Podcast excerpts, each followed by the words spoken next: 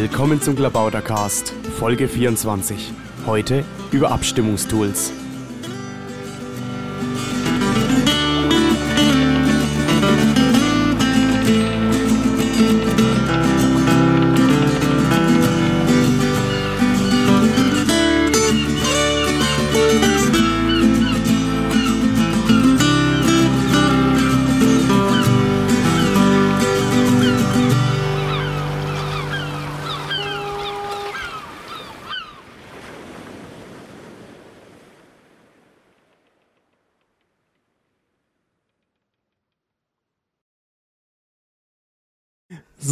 ja, ich sitze hier in Berlin in der Raumfahrtagentur mit Frank Rieger.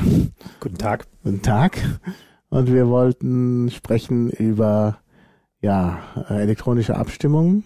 Elektronische Wahlen, ja. Elektronische Wahlen und Abstimmungen. Und ja, Frank, wieso spreche ich da eigentlich mit dir? Ähm, ja, na, ich habe halt irgendwie mit äh, dem Thema elektronische Wahlen, Abstimmungen äh, seit einer Weile zu tun. Also sprich genau, seit wir äh, angefangen haben, mit unseren holländischen Freunden die NEDA-Wahlcomputer auseinanderzunehmen, die in Deutschland ja auch im Einsatz waren, in den Niederlanden flächendeckend im Einsatz waren. Und äh, unser Freund äh, Rob Gongreib hat in Holland äh, Zugriff auf äh, so ein paar von diesen Kisten bekommen. Dann haben wir die auseinandergenommen da reingeguckt, geschaut, wie die funktionieren, haben uns angeguckt, was die zum Beispiel für ele elektronische Abstrahlung von sich geben, an denen man sehen kann, welche Stimme gerade abgegeben wurde. Haben uns angeguckt, wie man da Software reintun kann, um äh, das Auszählungsverhalten zu manipulieren, bis hin zu einem Schachspiel, äh, was man auf dem Wahlcomputer machen kann, weil da war die Geschichte, dass der Hersteller des Wahlcomputers gesagt hat, dass es ein ganz spezielle Maschine und die kann nichts anderes außer wählen und dann haben wir halt da ein Schachprogramm drauf portiert. Daraus wurde dann ein, äh, unter anderem ein Gutachten fürs Verfassungsgericht äh, in einem Fall einer Klage gegen den Einsatz von Wahlcomputern in Deutschland, äh, die der Ulrich Wiesner eingereicht hat. Und äh, dieses Gutachten war dann relativ entscheidend äh, für das Urteil des Verfassungsgerichts zum Thema Wahlcomputer, mit dem äh, der Einsatz von diesen NEDAP-Wahlcomputern in Deutschland verboten wurde und ähm, noch wichtiger, äh, die Grundsätze äh, für den Einsatz von elektronischen Wahlsystemen in Deutschland äh, gesetzt wurden. Und der wichtigste dieser Grundsätze ist, dass der Bürger verstehen können muss, und zwar ohne technische Vorbildung, wie seine, die Auszählung funktioniert, also wie seine Stimme gezählt wird, wie sie verarbeitet wird, dass seine Stimme tatsächlich auch korrekt gezählt wird. bei Papierwahlen ist es ja so, da kann man ins Wahllokal gehen, sich angucken, wo wird der Zettel hingelegt, auf welchen Haufen äh, stimmt es äh, ist hinterher die Zusammenzählung korrekt, kann im Zweifel nochmal sagen, bitte nochmal neu zählen, also bitte nochmal alle Zettel in die Hand nehmen, nochmal neu nachzählen, wenn man äh, da einen Grund für hat, der so aussieht, als wenn es eine Wahlmanipulation gäbe. Und bei elektronischen Wahlen geht es halt nicht mehr. Da ist halt ein Computer, auf dem läuft ein Programm und äh, niemand kann so richtig sehen, was da passiert. So. Und der, der Grundsatz für Wahlen in Deutschland ist ja, dass sie frei, geheim und gleich sind. Und eben jetzt neu hinzugekommen, äh, jeder halt das äh, Recht haben muss, halt irgendwie nachzus nachzusehen, wie halt die Auszählung funktioniert hat. Mhm. Ja, und äh, ist das irgendwie möglich elektronisch? Also zum derzeitigen Zeitpunkt ähm, gibt es kein System, was diese Anforderungen erfüllt. Ähm, der Grund ist schlicht, dass es zwar kryptografische Verfahren gibt, mit denen man äh, den Nachweis, dass die Stimme korrekt gezählt ist, erbringen könnte äh, unter Bewahrung des Wahlgeheimnisses. Das wäre halt möglich. Ähm, nur sind die halt so komplex, dass man sie irgendwie seiner Großmutter nicht mehr erklären kann. Und äh, sie haben, äh, zumindest die Verfahren, die ich kenne, fast alle das Problem, dass sie Stimmenkauf zumindest prinzipiell möglich machen, weil man halt nachweisen könnte, äh, dass man seine Stimme für einen Kandidaten abgegeben hat. Äh, ich will nicht ausschließen, dass es da eine technische Lösungsmöglichkeit gibt, ob die dann tatsächlich so ist, dass man das seiner Großmutter erklären kann, was ja de facto die Voraussetzung des Verfassungsgerichts war. Ähm, da habe ich gewisse Zweifel. Ich vermute mal, der Trend wird eher dahin gehen, sowas wie äh, zuverlässige Scansysteme zu bauen, um Papierzettel äh, äh scannen zu können. Vor dem Hintergrund, dass es halt gerade bei parlamentarischen Wahlen ja einen Trend dazu gibt, immer komplexere Wahlsysteme einzuführen. Da gibt es ja diesen Verein Mehr Demokratie, äh, die zum Beispiel das äh, Single Transferable Vote äh, befürworten, also dass man halt, äh, wenn man für eine Partei stimmt, die nicht über äh, zum Beispiel die 5%-Hürde es schafft, äh, dass dann die eigene Stimme nicht verloren geht, sondern einer sozusagen Partei zweiter Wahl äh, äh zugutekommt, äh, um halt ja. Äh, ja, also das würde zum Beispiel den Piraten sehr helfen, weil man dann halt äh, für die Piraten stimmen könnte, ohne, falls die Piraten es halt nicht über die 5%-Hürde schaffen, äh, seine Stimme sozusagen verschwendet zu haben. Mhm. Und äh, das ja gut, man hat es ja auch so nicht verschwendet, wie man jetzt sieht. Ich meine, ja, gut. die 2% Piraten, ständig reden die Leute über die Piraten. Ja gut, oh, aber ja, ich meine jetzt im Sinne von, von erstaunlich ist. Also, also, im Sinne von tatsächlich, dass man dann halt keinen äh, keinen Vertreter im Parlament mhm. hat. Ne? Ja, also ja. in dem Sinne, ne? Also ist ja also verschwendet ist ja mal eine, schwierige Ansage. Aber ja. Ähm, gut, also diese, diese Single Transferable Vote und ähnlichen Wahlverfahren, äh, da gibt es ja noch mehr.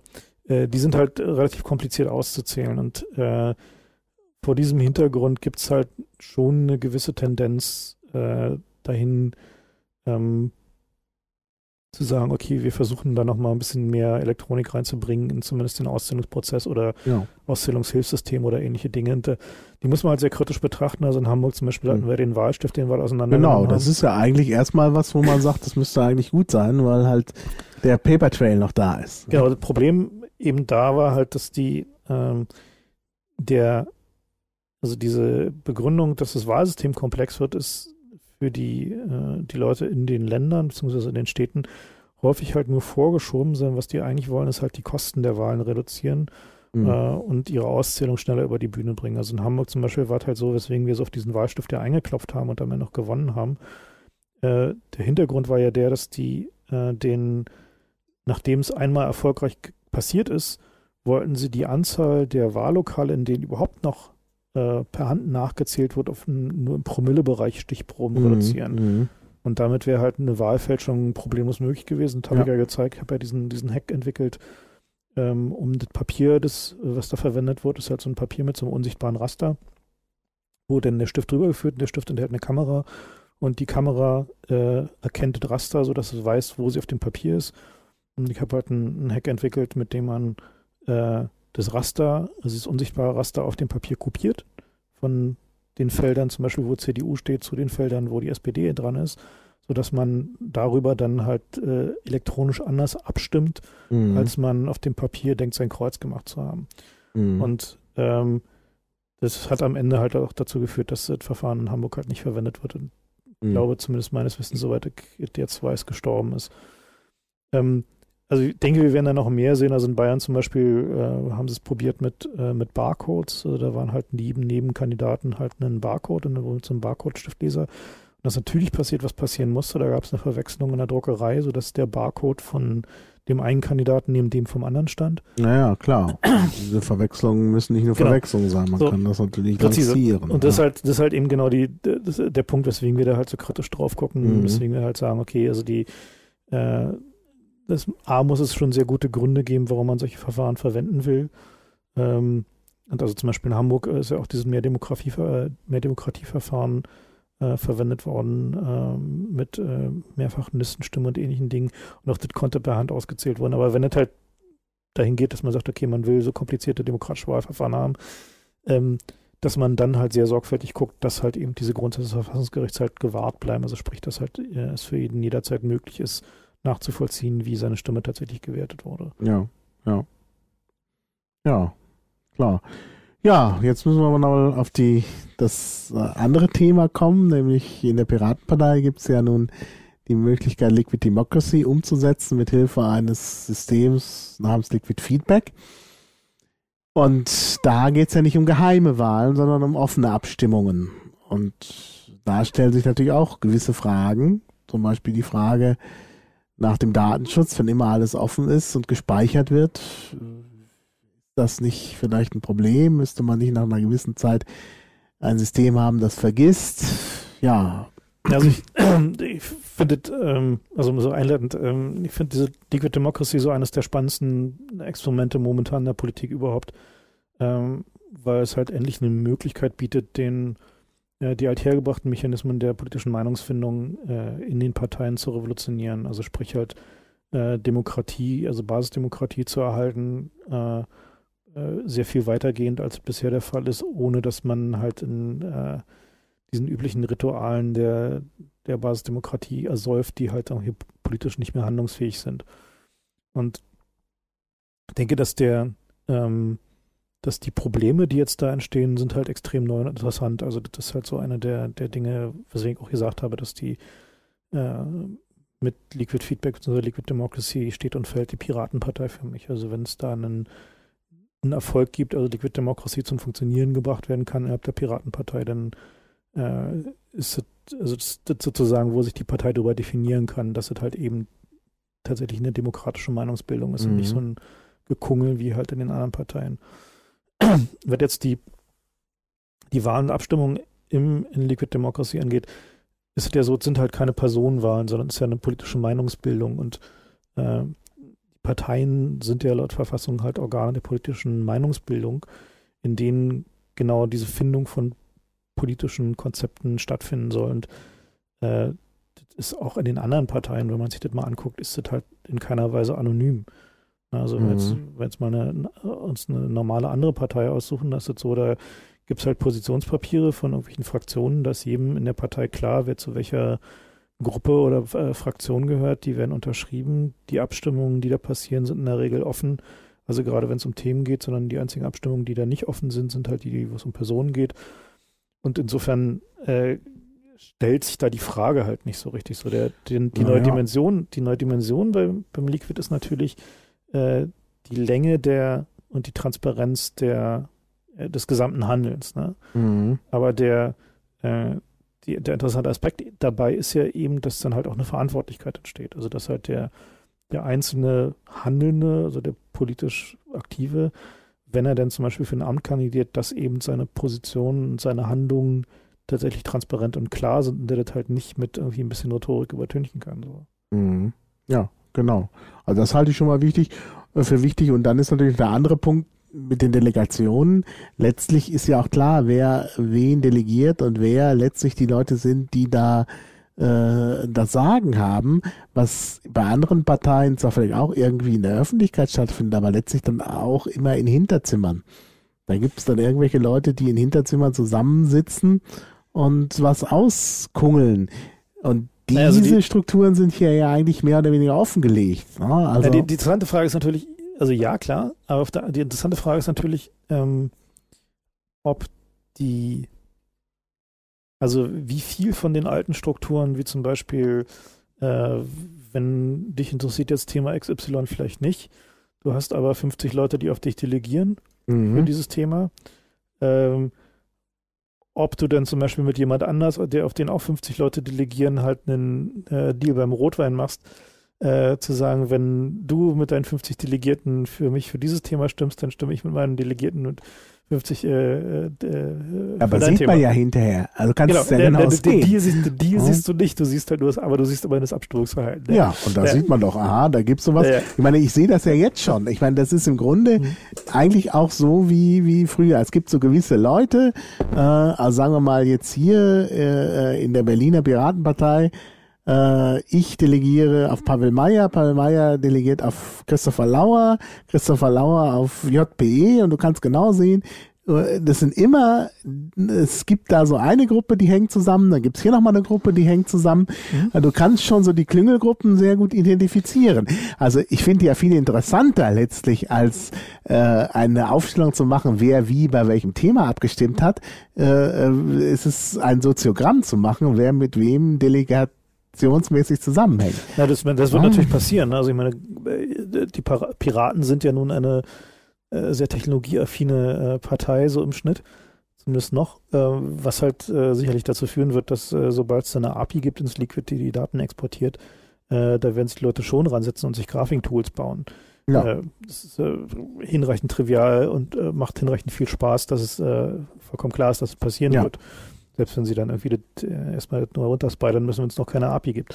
Und ähm, ich finde es aber wiederum interessant, weil es halt einfach den äh, genau diesen Aspekt der Verantwortlichkeit ja, da reinbringt. Also ich denke, dass es möglicherweise, ähm, wenn das System nicht mehr neu ist, also wenn man es länger betreibt, dass dann möglicherweise so ein Aspekt des Vergessens ähm, entstehen könnte, also der, der Bedarf danach. Es hängt aber sehr davon ab, wie sich halt die sozialen Normen entwickeln, also wie sich der, der Umgang äh, zum Beispiel mit Delegationen entwickelt. Mhm. Also ob der, also beziehungsweise die Wahrnehmung von Delegationen, ob du jetzt delegierst, weil dich ein Thema nicht interessiert oder ob du delegierst, weil du nicht abstimmen möchtest, obwohl du eigentlich eine klare Meinung hast, weil du denkst, dass es möglicherweise deine Chancen als Kandidat für ein Amt beeinflussen könnte, ähm, ist halt eine interessante Frage. Also wie, wie sozusagen wird der, wie entwickelt sich da der, der soziale Usus, welche, äh, welche Folgen hattet in, in, innerhalb mhm. dieses Soziotops, wie du dich ja, verhältst. Ne? Und davon wird dann wiederum auch abhängen, also zum Beispiel auch wenn es Themen gibt, die halt irgendwie relativ regelmäßig auf eine Wiedervorlage kommen und sich dann und du mehrfach dazu abstimmst und möglicherweise deine, deine Meinung änderst über die Zeit, wie das gewertet wird, wenn du dann mal Kandidat wirst. Und also interessant finde ich diesen, diesen Aspekt mit, den, ähm, mit dem Pseudonym, also dass du halt erstmal nicht gezwungen bist, äh, deine äh, Identität offen zu legen, sondern dass du halt äh, sozusagen als ein Pseudonym agieren kannst. Mhm. Äh, und erst in dem Augenblick, wo also es scheint sich ja gerade so zu entwickeln, dass ja, es dann das Usus wird, wenn, Verfahren, wenn, ja. kandid, wenn du kandidierst, dass du dann äh, sozusagen erwartet wird, dass du dann. Ja, dann wird sofort gefragt. Also das. Äh, mhm. ne? Also es ist ja schon interessant, also dass sich genau diese Norm halt entwickelt, dass dann diese diese Transparenzerwartung halt äh, entsteht. So, ich finde das eigentlich ganz gut.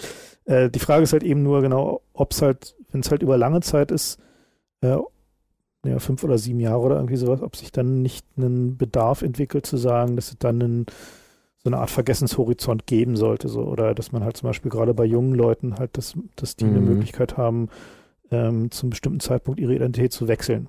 Ja. Ne? Also das wäre halt, denke ich mal, eine Sache, die man äh, in Erwägung ziehen sollte, äh, dass man sagen kann, okay, was weiß ich, mit 21 oder so weit oder wie auch immer, oder alle in Jahre hast du halt die Möglichkeit, deine Identität, mhm. dein Pseudonym zu wechseln ähm, damit halt deine Jugendsünden halt irgendwie dir jetzt nicht noch anhängen, wenn du irgendwie mit 45 der neue Vorsitzender werden willst. So mhm. Ja. Das ist halt so ein, also, aber ich denke mal, das ist eine, eine Frage von, von sozialen Usancen viel mehr als von Technologie, weil alles, was die Technologie ermöglicht macht, ist halt eben diese Transparenz, die äh, die ja per se erstmal gerade für politisches Handeln gut ist. So. Mhm. Und die, ähm, also zumal du ja nicht musst, ne? Also wenn du halt dich dir ein Thema zu heikel ist und du jetzt keine. Ja, genau. Also keine Ahnung, du um, hast halt irgendwie keine Lust, dich zum Thema irgendwie Pornografie mit Tieren zu äußern. Äh, wenn die Piraten da gerade ihre Position zu entwickeln, dann äh, steht es dir frei, entweder zu delegieren oder auch einfach nicht abzustimmen. Ja, und ne? ich kann sogar über zwei Stufen oder so delegieren. Ich weiß ja schon, das, das, Prinzip bei Liquid Feedback ist ja, dass ja zuerst mal schon mal die Leute sich einordnen als Unterstützer mhm. und dann kann ich schon sehen, ah, in der zweiten Delegation ist der so und so. Ich habe dann zwar keine Sicherheit, dass der hinterher auch so abstimmt, aber ich könnte erstmal sagen, gut, ich gehe davon aus, ich delegiere mal auf den, dann bin ich so weit unsichtbar, weil es halt zwei Stufen zwischen mir und dem Ergebnis nicht, gibt. Nein, der interessante Punkt ist, du bist ja nicht Nein, Ich bin nicht unsichtbar, ne? aber ich, ich, ich meine, die Frage ist die Regresspflicht. Ne? Also ich kann hinterher immer sagen, ja, das war jetzt mal. Ja, lass uns lieber ja? von Verantwortlichkeit als von Regresspflicht sprechen, weil naja, gut, Regress, Regress klingt immer so ein bisschen, ja, ja, ja. Also ich finde genau. Verantwortlichkeit, Verantwortlichkeit finde ich, ich, finde ich das schönere Wort. Ähm, und ja, ich meine, das ist ein interessanter Punkt, aber das hängt dann eben, wie gesagt, davon ab, wie sich halt die, die Wahrnehmung mhm. entwickelt. Also mhm. ob halt einfach der, äh, die, also ob genau diese Ambivalenz, dass du, ob du jetzt delegiert hast, weil dich das Thema nicht interessiert, oder ob du delegiert hast, weil du dich nicht persönlich äußern wolltest, mhm. äh, ob diese Ambivalenz erhalten bleibt. Also ob sozusagen in der, wenn das jetzt zwei, drei Jahre läuft, ob es ja, sozusagen klar. so eine, äh, also die wäre halt schon wichtig, dass die so bleibt. Mhm. Also damit du eben genau diese Möglichkeit hast, im Zweifel im Unklaren zu lassen, ob du dich jetzt gerade äußern wolltest oder nicht. So, mhm. das, das ja. ist schon, ja. schon wichtig so. Aber ich denke, man sollte da halt eben genau deswegen, weil die Daten halt digital sind, sollte man sich nicht der Illusion hingeben, äh, dass es halt einen, also dass die Daten nicht verarbeitbar sind. Also ich erwarte halt schon zum Beispiel, dass ähm, zum Beispiel analog zum, ähm, zum Parteien, äh, zum Wahlomaten von der, ja, ja. von der Bundeszentrale, dass es da eine, äh, eine mhm. Möglichkeit geben wird, Kandidaten relativ einfach äh, einzuordnen. Ne? Ja. Also ja. man halt. Ja, das Einordnen ist schwieriger. Also ich meine, du kannst immer die Abstimmungshistorie anschauen. Um sie einzuordnen, musst du jetzt natürlich auch noch sehen, was bedeutet eine Abstimmung. Äh, also wie ist die zu interpretieren. Das ist äh, schon noch mal ein bisschen schwieriger. Na ja, gut, aber gut, ich meine, die Bundeszentrale schafft das auch. Ne? Also ja, die ja, haben, ja, klar. haben ja auch für, keine Ahnung, was haben sie in der Regel, 80, 90 Themen oder so, die Ja, sie ja. da irgendwie Mhm. äh, einsortieren. Ich finde ja, also gut, meine, da, muss, da zeigt sich natürlich dann wieder die Schwäche des Systems. Also ich bin auch zum Beispiel mit diesen Einordnungen, die die da fahren, Ja. häufig genug nicht Ja. einverstanden, Ja. weil sie halt nicht ich meine, die Komplexität des Themas Mhm. reflektieren. Aber am Ende siegt dann halt ja eben doch die Macht der Mhm. Vereinfachung. Mhm. Und, äh, und ich, ich denke schon, also dass das, äh, also das könnte noch einer der wirklich interessanten Aspekte werden, wie sich eben genau die, die sozusagen Zweittools auf dem Liquid entwickeln. Also ja, ja, welche, genau. Äh, was die Leute mit den Daten machen, Mhm. äh, was sie dann an äh, ja, Vereinfachungen, an Präsentationen, an Ableitungen, ja, ja. an grafischer Aufbereitung und so weiter und ja. so fort Auch bauen. da sind die Delegationen wieder interessant. Du kannst zum Beispiel gucken, ob einer eher so in vorderster Front ist oder nur immer delegiert. hinter anderen. klar, das sind dann Oder bei ne? welchen Themen in vorderster Front ist und bei welchen Themen äh, wie lieber nicht. Ich meine, das ist Ja. durchaus auch interessant, weil gerade wenn sich jemand zum Beispiel, keine Ahnung, als Außenpolitikexperte für den Vorstand bewirbt oder für Mhm. die, eure Parlamentsgruppe dann hoffentlich in der äh, näheren Zukunft, äh, dann kann man ja schon sehen, ob er dann eben sich zumindest bei den Themen Mhm. Außenpolitik, wo er vorgibt, der Experte zu sein, ja, äh, sich halt profiliert hat. Ne? ja, Und, äh, also das ist schon super spannend und ich denke, wie gesagt, Mhm. also dadurch, dass die Daten Mhm. digital da sind, ja, äh, wird es nicht lange dauern, bis, Ja. bis die Leute Tools drauf Ja, bauen. also man sagt ja zum Beispiel, dass Walter Ulbricht es geschafft hat, äh, äh, die Allmacht in der Partei zu übernehmen, dadurch, dass er vorher immer nur im Hintergrund war und nie was gemacht hat. Oder so Hat wie Angela nie, Merkel. Ne? Ja, oder wie Angela Merkel sogar noch. Ja, Sich der Vergleich mit Walter Ulbricht. Das ist Naja, ich meine, das ist ein wichtiger, wichtiger Punkt. Ich meine, Aber- sie hat sich tatsächlich bis an die Macht ausgesessen. Ja, ne? ja, genau. Und wenn Ja. man das sich jetzt bei Liquid Feedback anschaut, könnte man vielleicht schon im Vorhinein ein, äh, irgendwie einen Nee, Algorithmus entwickeln, der genau die Leute aufdeckt, die so sehr im Hintergrund sind, dass sie hinterher die größte Chance haben, in der ersten Ja, Machtposition zu sein. finde das ja, das finde ich ja eben gerade interessant, dass es äh, ja tatsächlich die, es fördert, dass Sachpolitiker entstehen. Ja, ja, ja, das stimmt. Und das ist ein, denke ich mal, das ist ein sehr wesentlicher Punkt, dass, äh, den man nicht außer Acht lassen sollte, dass äh, wenn jemand, und ich meine, ihr werdet ja nicht, nicht umhin kommen, dass es irgendwann Spezialisierung gibt äh, Mhm, auf Personen. Ja. Und äh, dann ist es halt auch gut, wenn man sehen kann, ob diese Personen, selbst wenn man jetzt nicht mit deren Meinung konform geht, Mhm. aber ob zum Beispiel die Vorschläge, die sie gemacht haben oder die, die äh, Vorschläge, für die sie oder gegen die sie gestimmt haben, ob die Hand und Fuß haben. ne? Also ob die Mhm. zumindest mal durchdacht sind. So, selbst wenn sie jetzt meiner Meinung widersprechen. Also ich meine, Ja, ja, hab klar. ja lieber, Ja, lieber jemand, äh, der mir erklären kann, warum er nicht meiner Meinung ist, äh, als jemand, der halt da irgendwie nur versucht, irgendwie sich irgendwie Liebfreund mit allen zu machen und Ja. äh, sich dann halt irgendwie da irgendwie durchzuschleimen, bis er im Vorstand Mhm. ist. So, ne? Mhm. Genau. Ja, und insofern könnte das halt schon dazu führen, dass es tatsächlich dazu, also dass halt die Charaktere, die dann halt eben äh, da nach oben gespült werden, eine andere Art Charaktere sind als die, die in der normalen Politik halt, äh, Mhm. also eben Leute, die tatsächlich auch arbeiten können, also die halt irgendwie inhaltliche Positionen entwickeln können und die eine, Mhm. Äh, noch ein inhaltliches Verhältnis zu ihrem Themenfeld haben. So. Ja. Das fände ich sehr spannend, wenn das passieren würde. Also äh, Mhm. denke das schon, dass es das fördert. So. Ja. Aber wie gesagt, ich denke mal, das, das wird halt sehr viel davon abhängen, die, äh, die sozialen Usancen, die sich da entwickeln, ähm, sorgfältig zu beobachten. So, also wahrscheinlich solltet ihr irgendeine Methode finden, dass ihr so einmal im Jahr oder so, oder wahrscheinlich am Anfang einmal im Jahr, äh, so ein paar Themen halt auch nochmal diskutiert innerhalb der, also auf dem Parteitag oder so, vielleicht nicht auf Programmparteitag, wenn es nicht wieder schief geht, ähm, aber dass halt sozusagen diese, genau solche Themen wie zum Beispiel, ob man einen Vergessenshorizont haben will oder ab welchem Punkt man halt irgendwie seine Identität wechseln können sollte. Mhm. Äh, so eine Sachen, dass man die halt ähm, äh, einfach mal diskutiert. So, also ob es Ja. möglicherweise einen, Ja. äh, da so einen Punkt gibt, also ansonsten, ähm, ich sag mal so aus, aus theoretischer Sicht, was jetzt irgendwie so Datenschutz angeht oder äh, äh, Theorie hinter digitalen Wahlen, äh, applizi- trifft halt einfach nicht zu, so weil halt eine voll, vollständig andere äh, anderer Themenkreis. Es geht ja halt eben um politische Meinungsbildung, so Mhm. nicht um, um Personenwahlen. Ja, ja, ja, genau. Also es ist schon ein anderes Feld, das ist richtig. Ja. Mhm. Und ich denke, da ist auch so eine gewisse Transparenz äh, nicht unwichtig. Also ich meine, so eine Möglichkeit, die man hätte, wäre ja zu sagen, also fünf Jahre lang muss alles wirklich offen sein und danach kann man so ein Opt-out-System haben. Wenn Leute sagen wollen, ja, das ich habe meine Meinung geändert, dann kann man ja sagen, okay, wir lassen es unter den Tisch fallen, genau. Ja, wir lassen, wir, wir lassen es unter den Tisch fallen. Dann wäre allerdings wieder der Punkt, wenn sich dann jemand zur Wahl stellt und hat keine Vergangenheit, die älter ist als fünf Jahre, und dann.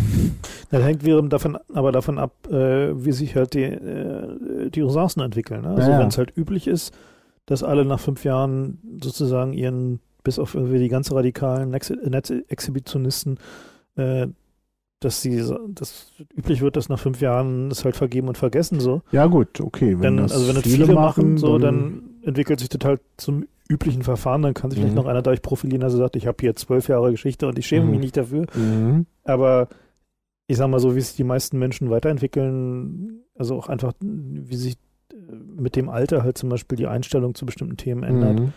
Ja. Ähm, das muss man halt einfach berücksichtigen. Ne? Also es ist halt mhm. so, also gibt es ja die, diese klassischen Untersuchungen halt irgendwie, dass die Menschen mit dem Alter sozial ein bisschen konservativer werden oder äh, dass halt ihre Einstellung sich äh, zum Beispiel zum Thema äh, staatliche Subventionen oder ähm, äh, Rentenunterstützung und dergleichen Dinge, dass die radikal davon abhängt, wie alt sie sind. Ja, klar. Ne? Ja, das denke ich schon.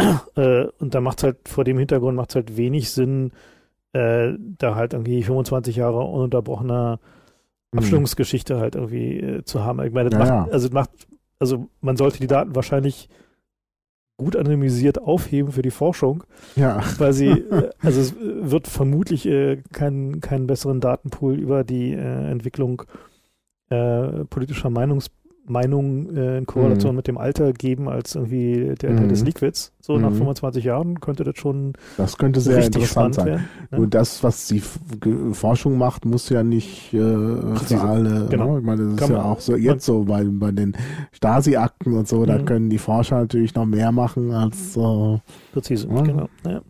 Politiker. Ja. ja, aber gut, also dass man aber zum Beispiel halt die, die äh, die entsprechenden äh, Pseudonyme halt nach fünf Jahren oder zehn Jahren oder was auch immer ihr dann festlegt, halt äh, durch eine äh, durch eine zufällige äh, zu, zufälligen Identifier ersetzt, um die Daten halt für die Forschung aufzuheben, mhm. also nicht mehr zuordnbar zu machen. Ja. ja. So, ein, äh, so eine Sachen könnte man ja sicherlich irgendwie da relativ problemlos mhm. reindesignen. Ne? Aber gut, da habt ihr noch ein paar Jahre Zeit, bis ihr festlegen ja. könnt. Ja gut, ja, da muss man auch überlegen, ob dann nicht für die Forschung sogar die diese Zufallsnummern wieder aufgeschlüsselt werden müssten, denn ne? Nee, na gut, ich meine nur, dass man den Identifier, also das sozusagen der, Ja, ja, klar. Ja, ja nee, schon klar. Also das ist halt nicht mehr ja, äh, der Person zuordnenbar ist, ja. genau. Ja. Aber gut, also äh, im Prinzip denke ich mal, sind das altlösbare Probleme so. Also denn, ähm, ich denke, dass also so wie ich das abschätzen würde, ist, dass der, also vorausgesetzt, es wird nicht von irgendjemand gekippt innerhalb der Piraten, aber äh, wenn Liquid sich durchsetzt, dann werden wahrscheinlich eher die Leute, die sich damit nicht einverstanden erklären können, weil sie halt lieber irgendwie traditionelle Parteistrukturen haben, äh, verstehen müssen, dass es halt nicht ihre Partei ist. So. Mhm. Mhm. Also das halt, also jetzt vom, vom Selbstverständnis her gibt es eigentlich keine, keine andere Möglichkeit. So. Mhm. mhm. Also weil halt einfach ein, äh, ist der einzige radikale Ansatz, der da ist und äh, wenn es halt irgendwie wieder an den traditionellen Landesverbandsunsinn geht und mhm. irgendwie die äh, äh, Positionspapiere und Sitzungskomitees und Steuerungskomitees und irgendwie mhm. wie sonst die Willensbildung stattfindet, mhm. ja, dann kann man noch zu den Grünen gehen, ja. Naja, ja. So.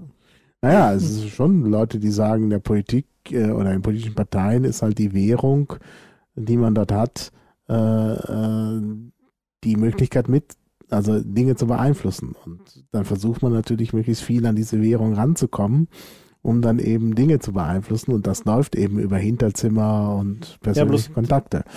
Da muss man sich dann halt entscheiden. Wenn man ja, halt Demokratie will, dann geht das halt mhm. halt nicht. Ne? Also mhm. das ist halt der eben der, also der, also ich meine, de facto ist ja das Liquid halt der radikal basisdemokratischste mhm. Ansatz, den es bisher überhaupt gab. So. Also mhm. äh, bisher war halt Basisdemokratie ein äh, hatte halt immer das dramatische Problem, dass man halt einfach nicht zum Punkt kam. Also dass es ja. einfach nahezu unmöglich war, halt einen, eine Entscheidung zu fällen, hinter der dann alle stehen können und die dann halt mhm. einfach die Position der Partei ist. Mhm. Und ähm, beziehungsweise dauerte das so unendlich lange und äh, das, was hinten rauskam, war ein so vielfältig verwässerter Kompromiss, dass man es halt auch gleich von vornherein sein ja, lassen können. Ja. ja, ja. dann ist die Frage, wie man dazu äh, zu dem Kompromiss kommt. Denn wenn man die Leute für so basisdemokratische Entscheidungen irgendwo vereinigen muss, zu einer, zu einer Art Parteitag, mhm. Dann, äh, ja, wer kann da kommen? Also innerhalb von Berlin kriegt man das gerade noch hin, aber bei einer größeren ja. äh, Einheit ist das schon wieder ein Problem. Das ist ja auch gerade der Grund, warum in vielen Parteien diese Länder äh, so einen starken Einfluss haben, weil halt auf Bundesebene das schon praktisch nicht mehr handelbar ist. Ne? Ja, es ist sehr interessant, genau diese, dieses Prinzip der, der Delegation, ähm, also der freien Wahl der Delegation mhm. ist eigentlich das Revolutionäre, dass man halt äh, eben nicht mehr zwingend äh, darauf angewiesen ist, halt seinen Landesverband irgendwie davon seiner Meinung zu überzeugen, sondern dass man halt genau. einfach sich eine Gruppe wählen kann, die halt ein Querschnitt durch die gesamte Partei ist. Ja. Und ähm, das ist ja, denke ich mal, auch die Stärke gerade der, äh, der Digitalisierung der Meinungsbildung, äh, die sich auch sonst schon gezeigt hat. Also gerade zum Beispiel beim, beim Protest gegen die Vorratsdatenspeicherung, äh, war ja so ohne Internet, äh, wäre diese Menge Leute nie zusammengekommen, weil halt mhm. in einer einzelnen Stadt lokal gibt es in der Regel nicht genügend Leute, die sich für dieses Thema so interessieren, mhm. so bundesweit eben schon. Ja. Und dadurch, dass eben die Vernetzung äh, übers Netz halt geht und die Meinungsbildung übers Netz halt funktioniert, mhm. äh, kriegt man dann halt eben genau die kritische Masse zusammen, ja, um eben 30.000 Leute auf die Straße zu kriegen. Ja. So. Oder nimm, nimm, nimm äh, diese Sache mit der Petition. Mhm, genau. die, meine, die Petition gegen Zensursula war halt die größte aller Zeiten, aber das wäre ohne Netz gar nicht möglich gewesen. Genau. Wie willst du das ohne machen? Da kannst du in der Zeitung Annoncen schalten, aber nicht alle lesen die Zeitung und also.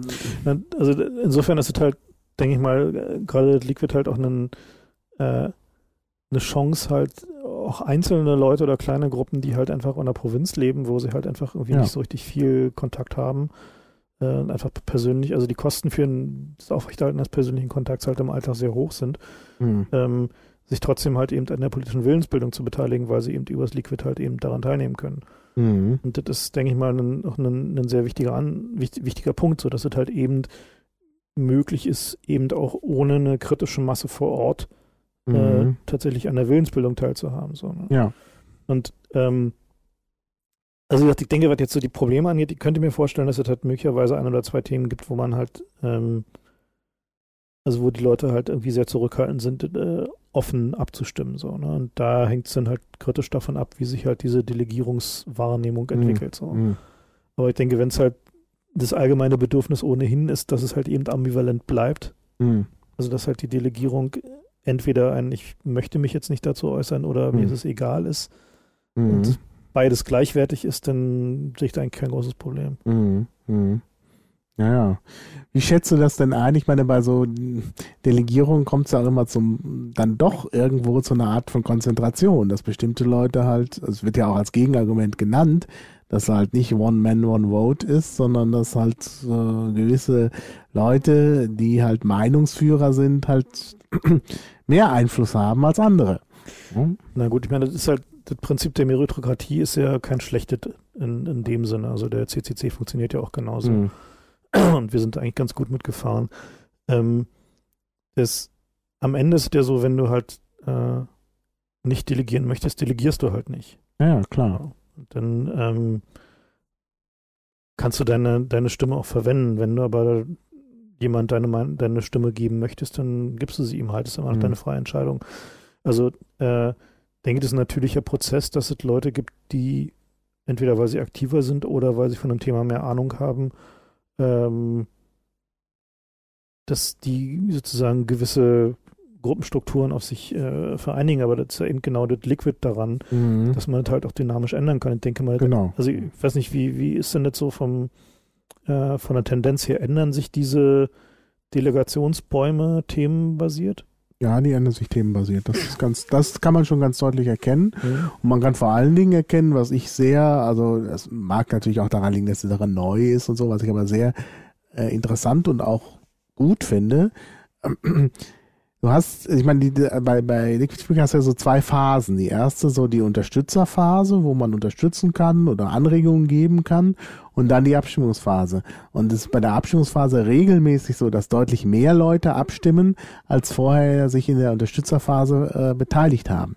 Das heißt, selbst wenn du siehst, da hat jetzt jemand noch 14 Stimmen hinter sich, kannst du jetzt schon davon ausgehen, dass er hinter einer Abstimmung diese 14 Stimmen nicht mehr hinter sich haben wird, sondern deutlich weniger hinter sich haben wird. Das heißt, die Leute gucken sich dann vor der Abstimmung schon nochmal genau an, wie der sich geäußert hat. Genau, ja. Mhm. Ja. Und ich würde auch sagen, wenn jemand äh, erst so und dann anders abstimmt, das fällt auch sofort auf. Also mir ist jetzt das wirklich noch nicht untergekommen. Mhm. Ja, doch einmal, aber dann das war verständlich, weil halt der derjenige äh, sich dann hat auch überzeugen lassen. Ja, aber sonst, also normalerweise ist, äh, ist mir das jetzt bisher nicht untergekommen. Aber wenn es jemanden gibt, der aus taktischen Gründen erst sagt, ich bin dafür und dann hinterher dagegen stimmt, dass der dann auch auffällt und mhm. dann Leute, die auf ihn delegiert haben, hinterher sagen werden, nee, also das äh, möchte ich jetzt nicht. Also ich möchte schon wissen, woran ich bin. Mhm. Und dann kriegt er halt weniger Delegation. Ja. Mhm. Also ich finde das äh, extrem spannend. So, also der äh, gerade eben bei dadurch, dass die Piraten ja nun eine, zu einer großen Bandbreite von Themen halt Meinungen entwickeln müssen, wenn sie halt eine vollwertige Partei mhm. werden wollen, ähm, ist es äh, im Zweifel der, einz der einzige sinnvolle Weg, so, also mhm. also halt den traditionellen Weg über Programmkomitees und sowas zu gehen. Ja. ja. Äh, führt halt nur dazu, dass die Leute frustriert werden, weil sie halt nicht mehr, also keine Möglichkeit haben, mehr mitzuarbeiten, mhm. mitzustimmen. Und also ich sehe da tatsächlich auch nicht wirklich ein Datenschutzproblem in dem Sinne, weil äh, du musst dich halt nur enttarnen, wenn du halt äh, Funktionär werden willst, ja. so, was halt nur eine sehr kleine, sehr kleine Anzahl ja. ist. Mhm. Und in dem Augenblick ähm, ist der, äh, sag mal, der, das, das Recht des äh, Wahlvolkes zu wissen, woran sie sind, ja. überwiegt dann halt sicherlich. Wie gesagt, ich würde halt irgendwie den, äh, so die beiden Vorschläge zumindest mal in Diskussion werfen, halt zum einen das Recht nach einer gewissen Zeit seine Identität zu wechseln mhm. Äh, und zum anderen ähm, also sein Pseudonym zu wechseln und zum anderen halt äh, äh, so einen Vergessenshorizont einzuziehen, ähm, zumindest mal im Auge behalten, so mhm. zur, zur, Diskussion. Ja. Ne? ja. ja, das denke ich auch. Es gibt noch so einen Aspekt, wenn man jetzt das Ganze nochmal von der anderen Seite anschaut. Mhm. Mal so, also man sollte sich mal versetzen in äh, die Rolle eines Funktionärs. Mm, äh, du hattest ja auch schon mal im Vorgespräch gesagt, dass es in anderen Parteien halt auch so Leute gibt, die halt, äh, weil sie irgendwie in der Macht bleiben wollen, äh, sich dann immer so ein bisschen auch äh, orientieren, wie denn jetzt die Lage so ist. Das könnte natürlich da auch gut passieren. Du kannst natürlich als Funktionär auch immer sofort, du könntest mal probeweise irgendwas einstellen oder einstellen lassen und siehst sofort, wie die Leute darauf reagieren. Ich meine, das ist ja nicht nur ein Abstimmungstool, sondern mhm. es ist ja auch so Meinungs ein, das ist eine Meinungsbildung, ja. so, so, so, ein, sogar ein Meinungsforschungstool. Mhm. Äh, und dann siehst du sofort, aha, das kommt gut an oder das kommt weniger gut an und dann kannst du natürlich auch dementsprechend deine Fahne nach dem Wind hängen. Ist das nicht auch eine Gefahr dabei? Ja, das ist natürlich eine interessante Frage, aber der, ähm, also in traditionellen Parteien funktioniert ja so, dass der äh, so ein Politiker natürlich erstmal versucht, sich den die Stimmung an der Basis halt auch schon irgendwie mitteilen zu lassen von seinen Freunden so und äh, mhm. Äh, seiner Unterstützung. Und im Gegenteil ist es ja tatsächlich so, dass ja eben gerade Politiker, die ähm, noch einen relativ guten Kontakt zu ihrer Basis haben, also zu wissen, was da die Meinung ist, so die vorherrschende, äh, dass die ja dann doch immer noch wieder erfolgreich sind. So. Also dass sie halt zumindest mhm. sich irgendwie halbwegs profilieren können und halt dann eine, zumindest eine, eine starke Basisposition haben. Und am Ende möchte man ja eigentlich auch genau äh, Leute in der Verantwortung haben, äh, die zumindest der Basis zuhören. Wenn das halt irgendwie der mhm. Effekt ist, dass eben der, da jemand tatsächlich die Basis vertritt.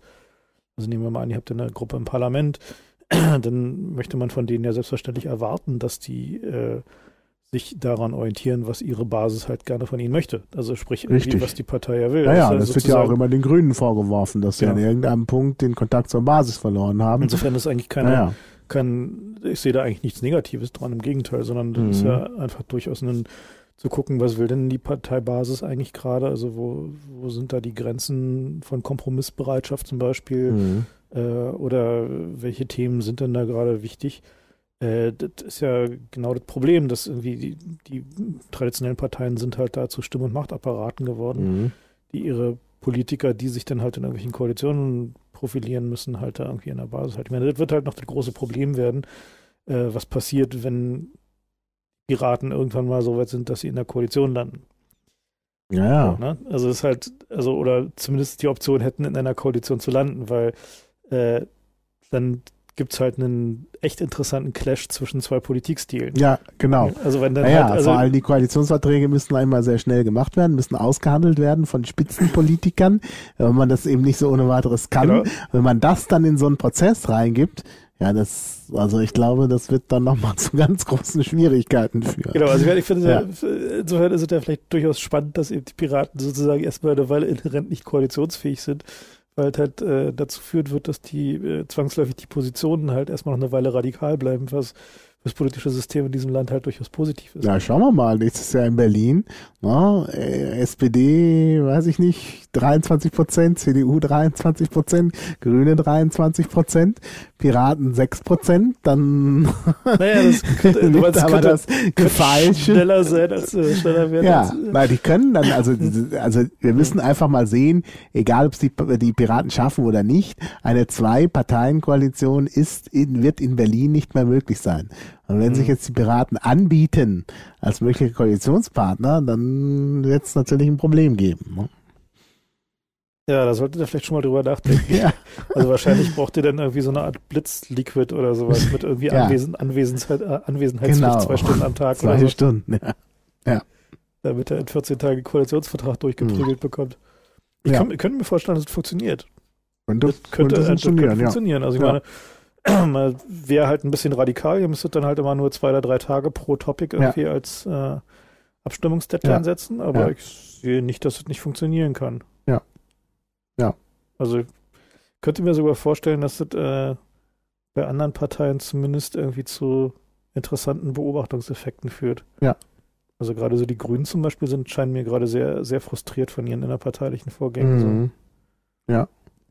Ja, den Eindruck habe ich auch. Also man sieht ja auch, ähm, auch andere Parteien, also auch bei der SPD. Äh, es gab ja wohl, also wurde mir erzählt von den Liquid Feedback Leuten, dass da tatsächlich irgendwelche Ortsvereine auf die zugekommen sind und gesagt haben, ja, sowas bräuchten wir irgendwie auch und wie kann man das mal machen?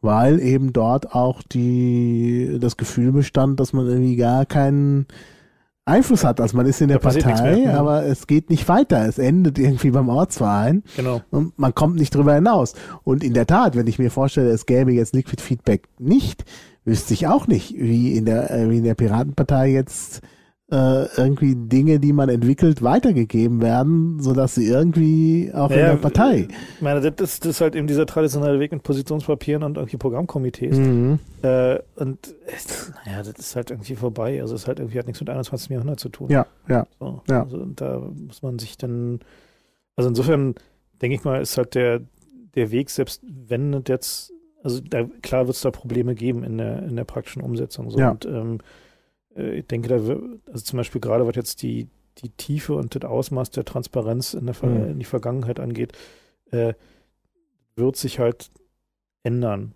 Also einfach, weil die Leute älter werden und halt ihre, ähm, ihre Ansichten zu Themen sich ändern und so. Und äh, das ist dann sicher auch eine Freiheit, die man auch Funktionären geben muss, dass man sagen kann, okay, so über die letzten zehn Jahre hat sich seine Meinung halt geändert, weil er älter geworden ist, mehr Erfahrung gesammelt hat, mhm. sich seine persönliche Situation. Ja, aber da muss man seine, seine, seine alte Meinung vielleicht nicht geheim halten wollen, sondern da kann man ja Na, wirklich drüber sprechen. Gerade diese Entwicklung ist ja auch interessant. Und warum soll da nicht einer hergehen und sagen, ja. also Leute, wisst ihr, was ich damals gedacht habe, da war ich eben jung und unschuldig und jetzt ist es eben anders. Und ja, das, was, klar, weil das ist aber dann eine, äh, ja, okay, es hängt halt davon ab, wie sich, wie sich die, äh, ja, die Wahrnehmung innerhalb der Partei entwickelt. Mhm. Also ob es mhm. halt den, den zukünftigen Funktionären halt recht zugestanden wird, irgendwie Jugendsünden begangen zu haben. Mhm. Äh, oder ob es halt wie in Amiland ist, wo halt äh, äh Politiker, genau. der halt irgendwie Senator oder Präsident werden will, ja. seit er irgendwie 17 war, irgendwie äh, keinen Unsinn gemacht haben darf. So. Ja, ja, richtig. Das ist Und natürlich. Das ist halt so, insofern denke ich mhm. mal, das, das sind halt so das Punkte, die man im Auge behalten. Und das muss sich doch sowieso ändern. Also auch in den anderen Parteien. ich meine, durch, durch, äh, wie heißt das da, äh, Politbash und so, hast du doch alle Äußerungen, die jemand mal getan hat, Ja, äh, für die nächsten, Mhm. für die letzten zehn Jahre allerdings, sind doch da. allerdings ne? nur von Leuten, die schon sozusagen in Stimmt. einer herausgehobenen Position sind. Ja, ja, ja, ja, ja, Ja. ja. das ist halt, also der, der Effekt von, von, dem, von dem Liquid ist ja zumindest für die politischen Äußerungen äh, ja schon eher einer, der ähm, naja, also der halt eine vollständige Transparenz auch von Leuten, die erst Ja. neu in, auf die politische Genau. Bühne kommen, Mhm. erzeugt. Und das ist halt schon ein Effekt, über den man nachdenken will, weil es könnte halt durchaus sein, dass, ähm, dass es dazu führt, dass Leute nicht äh, Mhm. also, dass die alle eigentlich dafür geeignet werden, dass sie ein Amt nicht äh, anstreben, weil halt eben diese Erwartung besteht, dass sie dann halt irgendwie sich transparent machen. Mhm. Aber das, ähm, dadurch, dass es halt allen vorher klar ist, so, und also allen sozusagen, also ist ja nichts Geheimes daran. So, und man Mhm. kann sich ja, wenn es die entsprechenden Tools gibt, auch problemlos angucken, wie sieht dann mein eigenes Profil aus, also wie werde Mhm. ich denn wohl wahrgenommen werden und wie sind Ja. denn da meine Chancen. genau. Ähm, sehe ich da jetzt halt irgendwie keine so großen Probleme. Wie gesagt, ähm, ich denke mal aber, dass sich da schon der Bedarf entwickeln wird, einen Vergessenshorizont irgendwann einzuziehen, speziell gerade bei Mhm. jungen Leuten. Mhm. Also, dass man halt irgendwie sagt, okay, mit 21 oder so kriegt man automatisch eine, eine neue ID, wenn man es möchte oder so. Mhm. Mhm.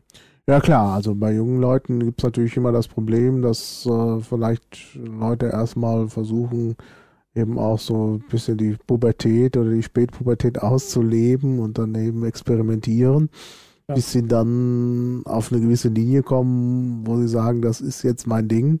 Dann hängen die anderen Leute, äh, dann hängen die anderen Entscheidungen ihnen aber immer noch an. Ja, ja. Ja. Das ist, ist vielleicht nicht nur bei jungen Leuten so. Also es ist Ja. wahrscheinlich wirklich so, wenn man irgendwo neu ist, dann probiert man erstmal alles aus und wird sich vielleicht da auch mal ein bisschen rauswagen in so einem System. Und hinterher wird man sagen, nee, das ist jetzt nicht so mein Ding. Und ja, klar. Also, ich denke mal, das, das ist so eine Sache, die, die man einfach nicht dogmatisch handhaben sollte, dass man da Mhm. äh, wenn, wenn jemand halt einfach sagt, okay, ich habe jetzt hier eine Weile rumgespielt und ich äh, habe halt ein paar Mal aus Quatsch abgestimmt oder was auch immer Mhm. ähm, und ich möchte jetzt aber dann doch irgendwie Karriere machen innerhalb der Partei Mhm. und äh, plane das jetzt für die nächsten drei, vier Jahre so, dann hätte ich dann doch lieber gerne eine neue Identität dafür, dann sollte man eben die Mhm. Möglichkeit offen stehen lassen. So. Denke mal, das ist auch nicht, also ich meine, widerspricht ja auch nicht dem System an sich. Mhm. Mhm. Ja, oder dass man delegiert hat auf jemanden, den man eigentlich gut fand und der dann irgendwie nicht mehr so und dass man dann Ja, zum, klar, zum Beispiel, Ja. wenn ihr, wenn irgendjemand dann plötzlich irgendwie äh, einen rechtsradikalen Flitz kriegt ähm, Ja, und genau. du hast auf den delegiert, dann bist du halt auf alle Zeit mit dem assoziiert. ja, so, ja, ja. das möchte man dann vielleicht nicht. Jetzt sind Ja. da halt so Sachen, die man, also da muss man, glaube ich, eine äh, ein bisschen undogmatisch äh, rangehen und halt irgendwie Regeln entwickeln, die es einem ermöglichen, dann halt nicht auf alle Zeiten halt da in äh, Mhm. Verantwortungshaft genommen zu werden für die Sachen, die einem dann möglicherweise egal sind. So. Ja, ja, ja, ja. Ich denke mal, das ist halt aber so ein, ist mehr ein soziales Ding als ein technologisches. ne? Ja, ja, sicher, sicher. Und daher sollte man es vielleicht auch flexibel handhaben. Also wenn Mhm. plötzlich der, der äh, Leidensdruck sehr hoch wird, weil solche Dinge vorgekommen sind, dann müsste man tatsächlich vielleicht über eine schnellere, ein schnelleres Vergessen nachdenken, als wenn dieser Leidens, Leidensdruck nicht da ist. Denn ansonsten ist halt auch, auch Transparenz auf jeden Fall was Gutes. Genau. Aber ich denke, ich denke mal, dass ihr da eine Balance finden werdet. Also das ist halt eine, eine Sache, die Experiment ist halt neu so, ne? Und Mhm. ist halt äh, hochdynamisch und ähm, solange man halt um die Probleme weiß, die entstehen können, äh, wird man da sicherlich auch Lösungen finden. So, da Ja. nicht so viele Ja. Schwierigkeiten.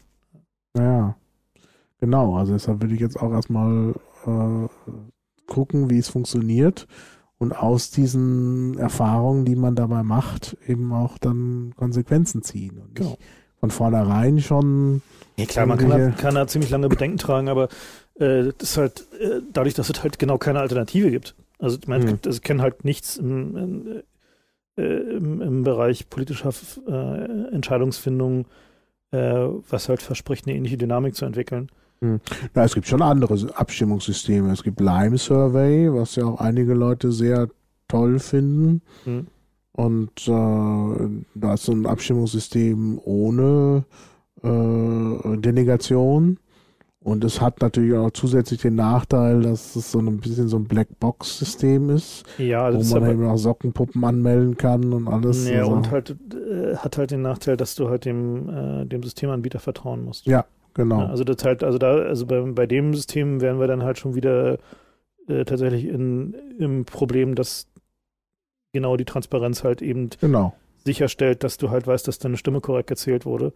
Mhm. Ähm, und wenn du das halt nicht hast, dann bist du halt wieder genau in dem, in dem elektronischen Ja. Wahldilemma drin, Ja. dass du halt einem Drittanbieter irgendwie vertrauen musst. ja, Und das ist halt, finde ich eigentlich nicht akzeptabel. So. nee, das stimmt. Ja. Und äh, wenn man halt sagt, okay, das Transparenz ist ohnehin gewünscht, weil sie eben den, den politischen Prozess befördert und die äh, Mhm. Verantwortlichkeit befördert, äh, und sie einem obendrein halt das Problem des, des elektronischen Wahldilemmas nimmt, Ja. Dann ist es eigentlich die, ja, klar, irgendwie die gewinnende Kombination so. Ja. Mhm. Mhm.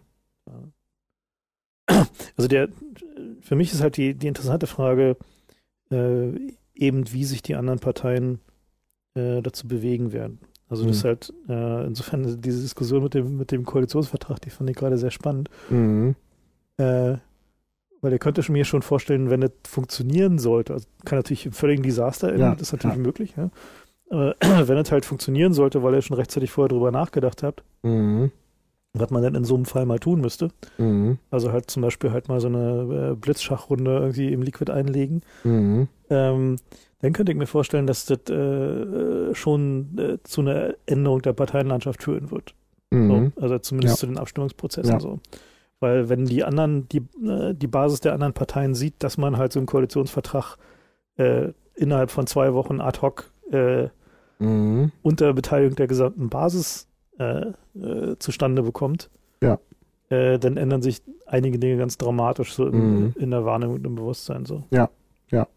Naja, na, es käme natürlich auch der Partei, die so ein System anwendet, auch schon eine gewisse Meinungsführerschaft zu, weil die ja sagen müssen, äh, ja, wir können jetzt hier das nicht im Hinterzimmer machen, wir müssen jetzt das mal erstmal einspeisen und dann sieht man schon direkt beim ersten Einspeisen, also das ist das und da ist äh, das und das Feedback da, also bei der zweiten Sitzung können die schon damit argumentieren, ja, das kommt bei uns jetzt hier nicht so gut an.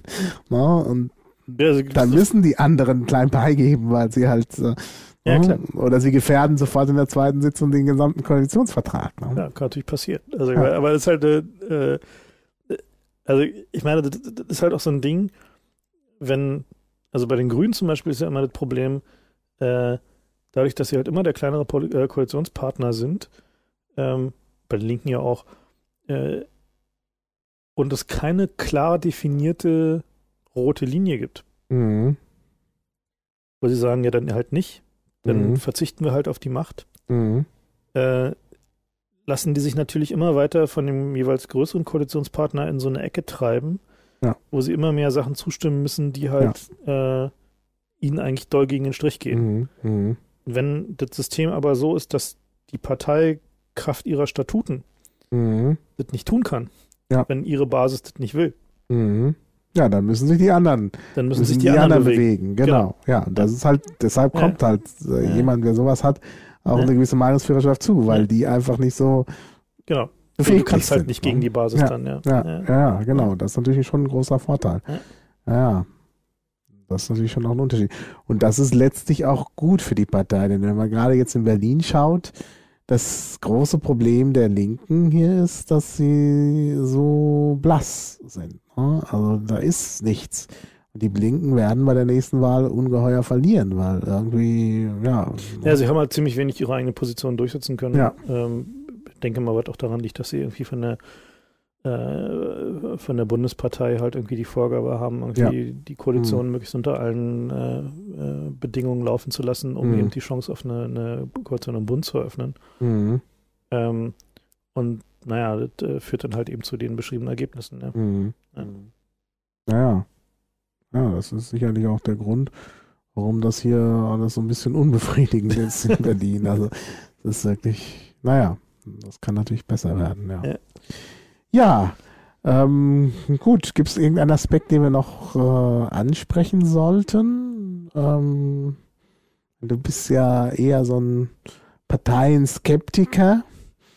Äh, Ja, ich halte Parteien irgendwie nicht für die Lösung des Problems. So. Also es ist halt, ähm, Also der, ähm, also wenn wir, wenn wir uns angucken, wie die momentanen Parteiensysteme in Deutschland aussehen, äh, ist die Wahrscheinlichkeit, dass äh, die Lösung der, der hiesigen Probleme auf der Basis der, von Parteien gefunden wird, halt echt gering. Und mhm. ähm, deswegen finde ich es eben auch so spannend, dass eben die Piraten halt mit dem Liquid probieren, äh, weil eben genau alt anderes als irgendwie traditioneller äh, mhm. Parteiunsinn. Mhm. Ähm, und eben genau der Versuch ist halt eben eine, eine, Art von Politik zu fahren, die halt eben nicht äh, äh, ja, den traditionellen Mustern folgt. So, wenn das halt mhm. nicht funktioniert, dann wird es halt langweilig. Ja, ja, klar. Also dann ja, denke mal, wird auch relativ vielen Leuten innerhalb der Piraten so, äh, so gehen, wenn sie halt einmal äh, das, Feed, äh, das Liquid ausprobiert haben. Mhm. Äh, dass sie das dann halt einfach nicht mehr missen möchten. Mhm. So, weil wenn, wenn man halt einmal tatsächlich selber unmittelbar beteiligt war, dann möchte ja. man nicht mehr. Ganz genau. Dann ist es äh, die Option, halt irgendjemand seine Stimme zu geben, der dann halt auf irgendeinem Parteitag irgendwie als Delegierter des Landesverbandes mhm. irgendeinen Scheißkompromiss eingeht. Ähm, mhm. Dann halt möchte man dann, glaube ich, auch einfach nicht ja, mehr. Ne? Genau, nee, das möchte man nicht mehr. Ja. ja. Nee, insofern, ähm, ja, wünsche ich euch da viel Erfolg. Also. Ja. Äh, ja, schauen wir mal. Fände ich doch sehr schön, wenn es funktioniert. Ja, also vielen Dank fürs Gespräch. Tschüss. Tschüss.